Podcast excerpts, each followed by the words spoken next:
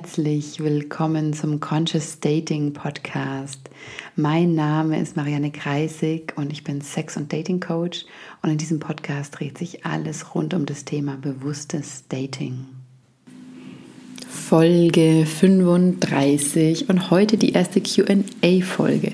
Ihr habt mir wirklich einige Fragen geschickt. Ich werde mal schauen, wie weit ich heute komme. Ansonsten, falls euch dieses Format gefällt, ähm, führe ich das auch gerne weiter. Ich finde das immer ganz spannend. Also ich mag die Interaktion sehr gerne und ähm, ja, mir macht es Spaß, wenn ich Fragen von euch bekomme und die beantworten kann.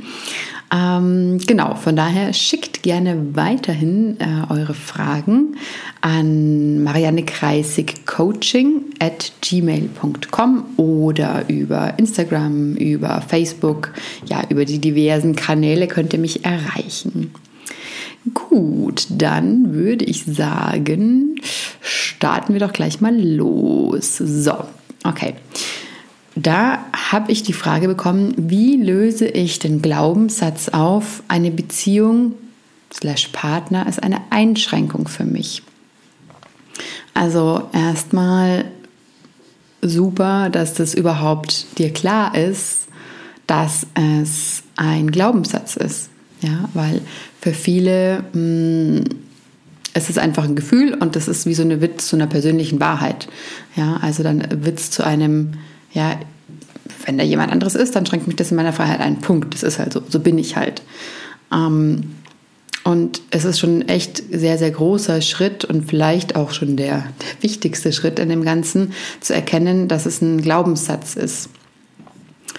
Und was da tatsächlich wahnsinnig gut ist, also um mit Glaubenssätzen zu arbeiten, ist The Work von Byron Katie. Da gibt es sehr, sehr viele gratis Ressourcen dazu im Internet, aber mh, mm, ich möchte einfach mal kurz erklären, wie das funktioniert, wie The Work funktioniert. Also im Endeffekt sind es nur vier Fragen, die du dir stellst. Und diese Fragen, ähm, die erste Frage lautet, ist das wahr? Ist eine Beziehung und ein Partner wirklich eine Einschränkung für dich? Und dann kannst du überlegen, kannst sagen, ja, es ist eine Einschränkung, weil ich ähm, kann ja dann viele Sachen nicht mehr einfach so machen, wie ich es vorher gemacht habe. Und ja, also könnte hier ein Ja sein. Die zweite Frage lautet dann, kannst du wirklich mit absoluter Sicherheit wissen, dass das wahr ist? Also kannst du wirklich dir hundertprozentig sicher sein, dass eine Beziehung und ein Partner eine Einschränkung für dich sind? Dann wirst du wahrscheinlich das mit Nein beantworten müssen, weil nicht automatisch, wenn du einen Partner oder Beziehung hast, muss eine Einschränkung sein. Vielleicht reagiert dein Partner ja total cool drauf, wenn du sagst, so, nee, ich will jetzt nichts mit dir machen, ich will mich, ich will dieses oder jenes machen.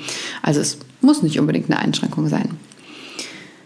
Genau, dann geht es weiter, die mit der dritten Frage, ja, wie reagierst du oder was passiert, wenn du diesen Gedanken glaubst? Also was passiert, wenn du denkst, eine Beziehung und ein Partner sind eine Einschränkung für mich? Also welche Gefühle tauchen dabei auf, wenn du diesen Gedanken glaubst und wenn du diesen Gedanken denkst? Und das ist jetzt, ähm, diese Frage kommt nicht von Byron Katie direkt, aber ich finde sie sehr wichtig. Wie fühlst du dich in deinem Körper, wenn du denkst, eine Beziehung und ein Partner ist eine Einschränkung, sind eine Einschränkung für mich? Ich möchte mal fast diese Vermutung anstellen, dass irgendwo in deinem Körper wird es da wahrscheinlich eng oder irgendwas spannt sich an. Gut, was du dich noch fragen kannst, okay, welche Bilder aus der Vergangenheit und der Zukunft siehst du denn, wenn du diesen Gedanken glaubst? Ja, und wenn du den Gedanken glaubst, eine Beziehung ist eine Einschränkung für mich, wie schaust du dann in die Zukunft? Was für Bilder siehst du dann? Siehst du dann eine Beziehung, die dir Freiheit gibt oder siehst du eine Beziehung, die dich einschränkt? Und die letzte Frage ist dann hier auch noch, ja, wie behandelst du denn dich und andere Menschen, wenn du diesen Glauben, wenn du diesen ja, Gedanken denkst?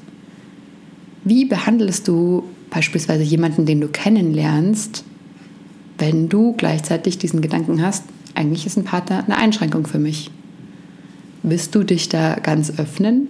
Willst du dich wirklich zeigen? Oder willst du diese Person wohl eher auf Abstand halten? Und auch da spür mal in dich hinein, was es mit deinem Körper macht. Und die letzte Frage lautet, wer wärst du ohne den Gedanken? Wer oder was bist du ohne den Gedanken, eine Beziehung ist eine Einschränkung für mich?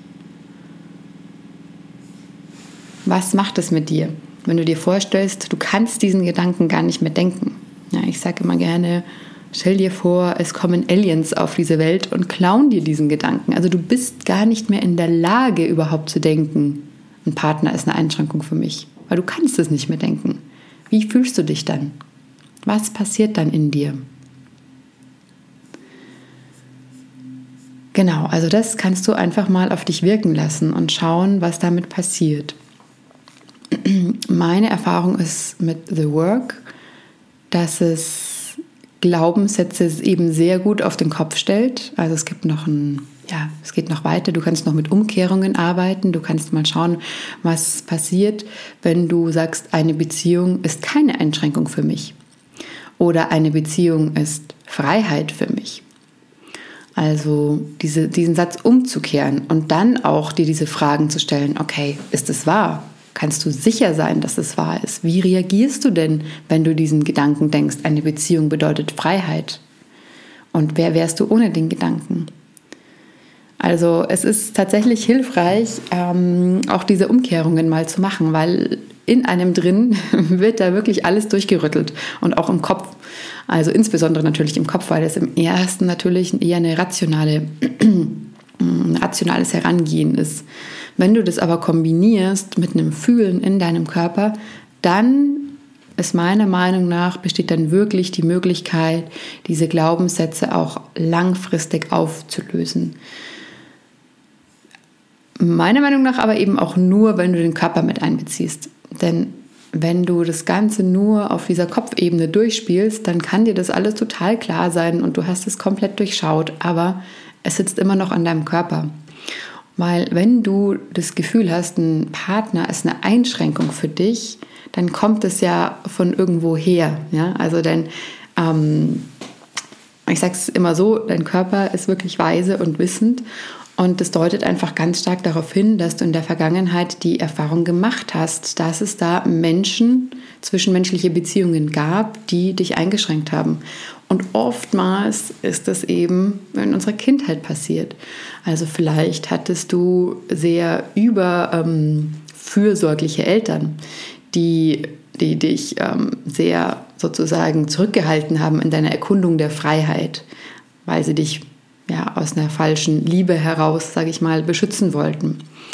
Das heißt, ähm, du hast dort Einschränkungen erfahren. Also vielleicht in, in der Beziehung zu deinen Eltern, wo die dich einfach zu sehr oder zu sehr an dir geklammert haben. Ist eine Möglichkeit. Ja? Das heißt nicht, dass es unbedingt so gewesen sein muss, aber oftmals liegt es eben in unserer Vergangenheit begründet und das sind dann bestimmte hm, Strategien, die wir uns, ja, die unser Körper gelernt haben, ge gelernt hat, ähm, ja, wie wir damit umgehen können. Und ja, es klingt eben sehr so, wenn du sagst, okay, dieser Glaubenssatz ist da, eine Beziehung ist eine Einschränkung für mich, ja, dann schau mal, analysiere mal, wo in deinem Leben du das erfahren hast, diese Einschränkungen und schau dir das mal an. Und ein wirklich wichtiger Punkt ist zu erkennen, dass dieser Glaubenssatz eigentlich nur ein Schutz ist. Ja, er will dich eigentlich nur davor schützen, dass jemand anderes dein Leben kontrolliert, wie es vielleicht eben mal war in der Vergangenheit.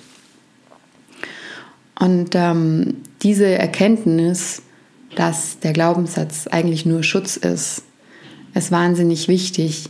Also auch wirklich zu akzeptieren, dass es eigentlich im Grunde was Positives war irgendwann in deinem Leben, aber halt jetzt nicht mehr, weil jetzt hältst dich eben davon ab, einen Partner zu finden. Ja, ich ähm, könnte da noch sehr viel mehr drüber sprechen. Es geht so ein bisschen auch in die Richtung von Bindungsstilen, wozu ich vor, ich glaube, die vorletzte Folge war dazu ähm, eine Folge.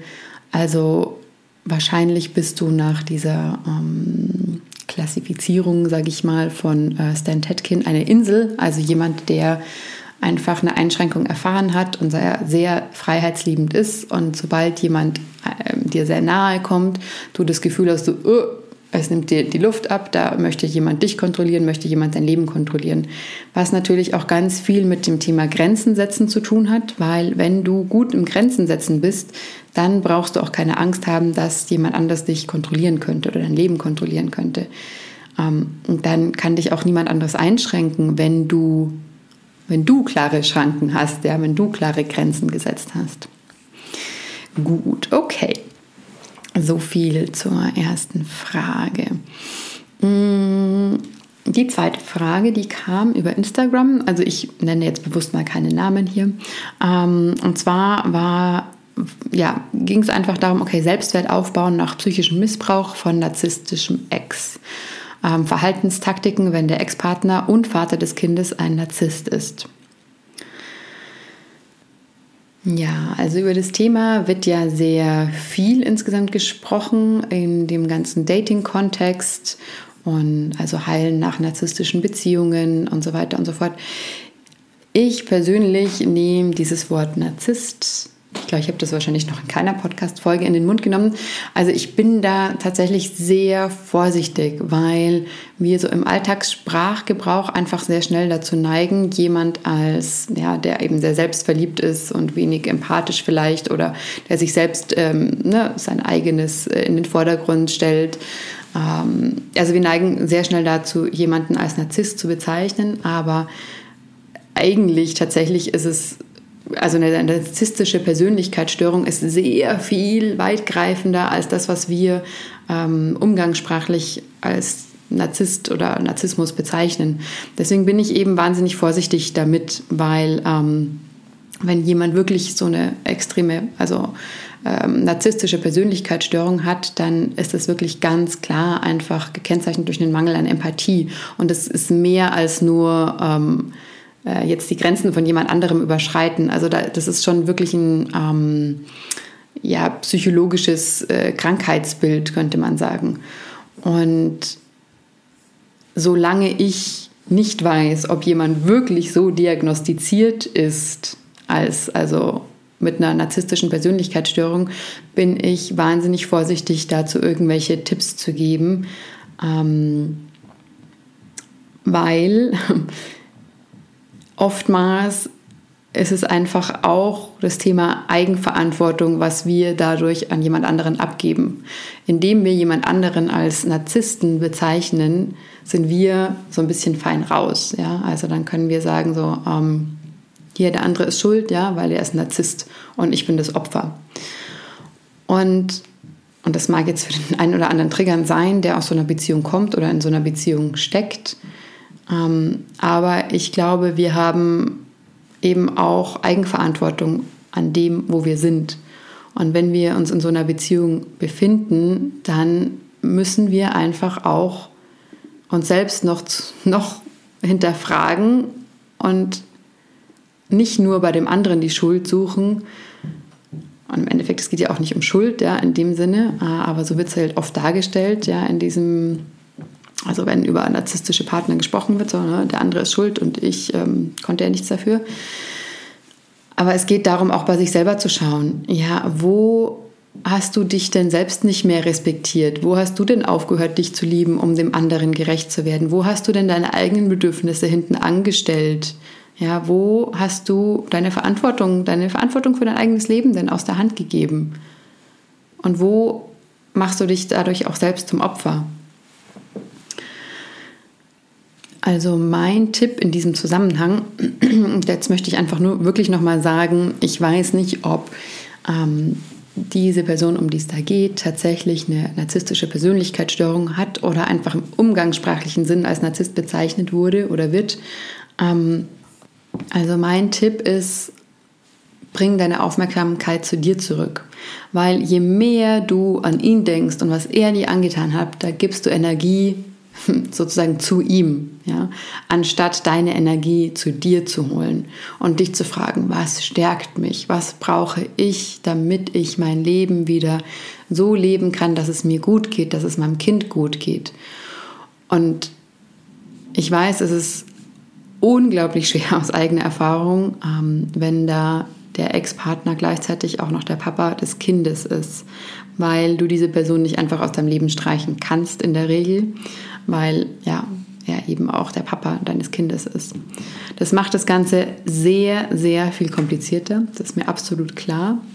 Und gleichzeitig ist es aber wie jede schwierige Situation immer eine Herausforderung. Ja? Also du wirst dadurch, dass der, dass es einfach nun mal auch der Vater deines Sohnes ist, ähm, immer und immer wieder sozusagen gezwungen äh, sein, bei dir zu bleiben. Immer und immer wieder zu dir zurückzukommen, zu deiner Mitte zurückzukommen. Ja, wahrscheinlich wirst du immer wieder denken, so ein Arsch und er hat mich echt scheiße behandelt und er hat dieses und jenes gemacht und er ist nicht empathisch und selbstverliebt und was auch immer.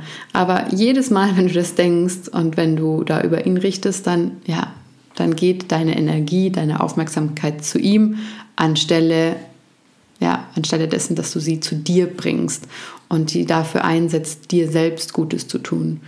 Also das ist sozusagen mein Haupttipp. Versuche deine Gedanken zu dir zurückzuholen und dir Gutes zu tun. Also was nährt dich, ja? Ähm, welche Beziehungen in deinem Leben zu Freunden, Familie tun dir gut? Und wirklich diese Beziehungen zu nähern und dann natürlich extrem stark dich mit diesem Thema Grenzen setzen, also auch auseinanderzusetzen, wo ich ja auch in der ersten Frage ähm, schon was dazu gesagt habe. Also wie kannst du lernen, gesunde Grenzen zu setzen, sodass dir auch sowas nicht mehr passieren wird? Dass dann nicht mehr einfach eine Person in dein Leben tritt und ähm, all deine Grenzen überschreitet, beziehungsweise wenn du sie nie kommuniziert hast, ist es natürlich auch ein leichtes, das zu tun insbesondere für einen Menschen, der die Bestätigung von jemand anderem möchte oder braucht. Was du zusätzlich tun könntest, ähm, ich weiß jetzt nicht, wie relevant das in deinem Fall ist, ich weiß nicht, wie alt dein Kind, deine Kinder sind, äh, aber oftmals in dem Zusammenhang taucht auch diese Angst auf, was ist denn, wenn mein Ex-Partner mein Kind gegen mich aufwiegelt ja, und so mitmanipuliert, also gegen mich.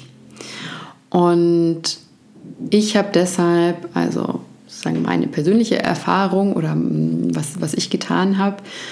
Ich habe ein Tagebuch geschrieben. Ich habe versucht aufzuschreiben, was wann wie passiert ist, um das später mal meinem Sohn geben zu können. Weil jetzt in der Situation, du kannst sozusagen nur begrenzt was, was tun, ja? wenn dein Kind bei, bei deinem Ex-Partner ist. Mm, ja, das wirst du nicht beeinflussen können, was er, was er sagt über dich. Aber du kannst zumindest aufschreiben, was aus deiner Perspektive heraus passiert ist. Und das wird, davon bin ich überzeugt, wird deinem Kind später, wenn sich vielleicht bestimmte Fragen stellt oder da irgendwie so Ungereimtheiten aufkommen oder vielleicht selbst mal einfach Probleme entstehen, die Möglichkeit geben, ähm, besser zu verstehen, was denn eigentlich passiert ist in der Kindheit. Okay, so viel dazu. Ich habe übrigens auch eine Folge gemacht zum Thema Selbstvertrauen aufbauen. Gut, es geht insgesamt darum im Dating, aber ich denke, diese Tipps, die ich da gegeben habe, kann man sehr gut auch so auf das restliche Leben anwenden.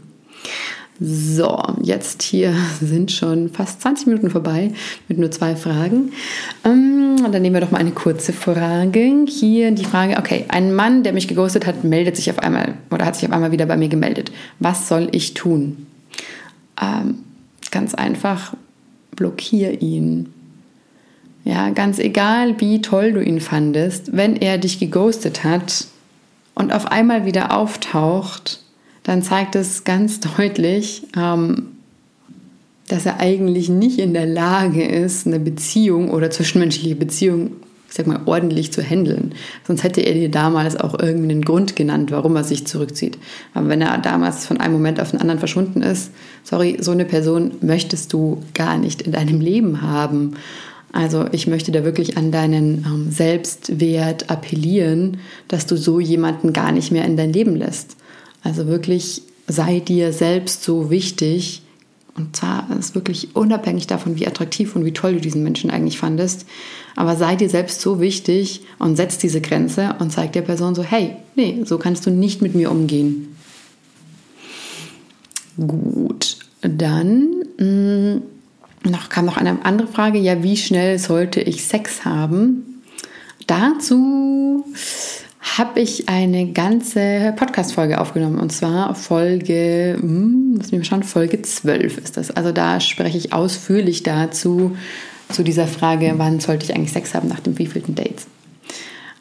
Ja, deswegen halte ich das hier kurz. So, Gut, also ihr Lieben, das war jetzt eine kurze QA-Session. Ich merke, so viele Fragen kann ich in einer Folge gar nicht beantworten. Das heißt, es wird noch weitere QA-Folgen geben in Zukunft. Und genau, schickt mir dazu gerne auch weiter eure Fragen. So die einen oder anderen wiederholen sich auch oder sind ähnlich. Die werde ich dann einfach auch versuchen, vielleicht so ein bisschen zusammenzufassen.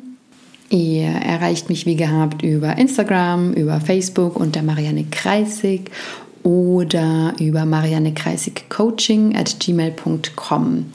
Und auch sonst könnt ihr mir gerne eure, mm, ja, eure Wünsche für weitere Podcast-Folgen mitteilen. Ich habe da eine ganze Liste, die euch im nächsten Jahr noch erwartet, möchte aber auch ja gerne mich nach euren Wünschen tatsächlich richten, sprich ähm, das, was ihr wirklich hören wollt, euch zuerst geben und nicht die Sachen, die euch vielleicht gar nicht so sehr interessieren.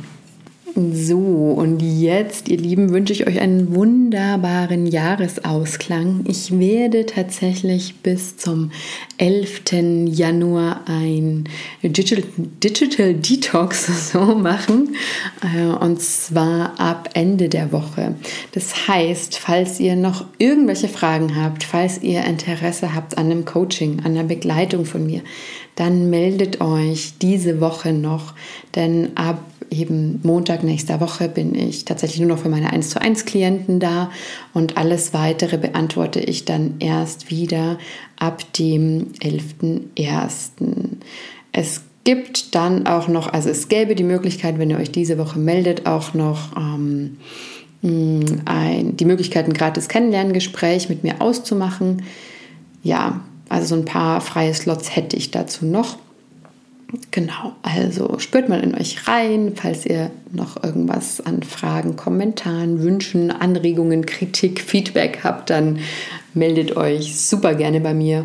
Und jetzt ja, wünsche ich euch einen wunder, wunder, wunderbaren Jahresausklang und wünsche euch auch, dass ihr diese so besondere Zeit nutzt, wohl das erste Silvester seit ähm, ja, in, zumindest in meiner Generation Silvester ohne Feuerwerk und Silvesterknaller, was ich persönlich wunderbar finde. Ich war vor Jahren mal in Marokko zu Silvester in so einer Hafenstadt und es gab da auch kein, keine Knaller und ich habe es geliebt. Ja, es ist ein besonderes Jahr und ähm, hm, gerade merke ich, vielleicht gibt es doch noch eine Folge. Ich muss mal schauen. Vielleicht mache ich noch eine Jahresausklangsfolge. Hier jetzt, bevor ich nämlich hier ins ähm, Labern und Erzählen komme, mache ich mal Schluss. Wünsche euch eine schöne Woche und ja, lasst euch überraschen, ob, ob es tatsächlich noch eine letzte Folge dieses Jahr geben wird oder, oder nicht. Also, alles Liebe ihr. Tschüss.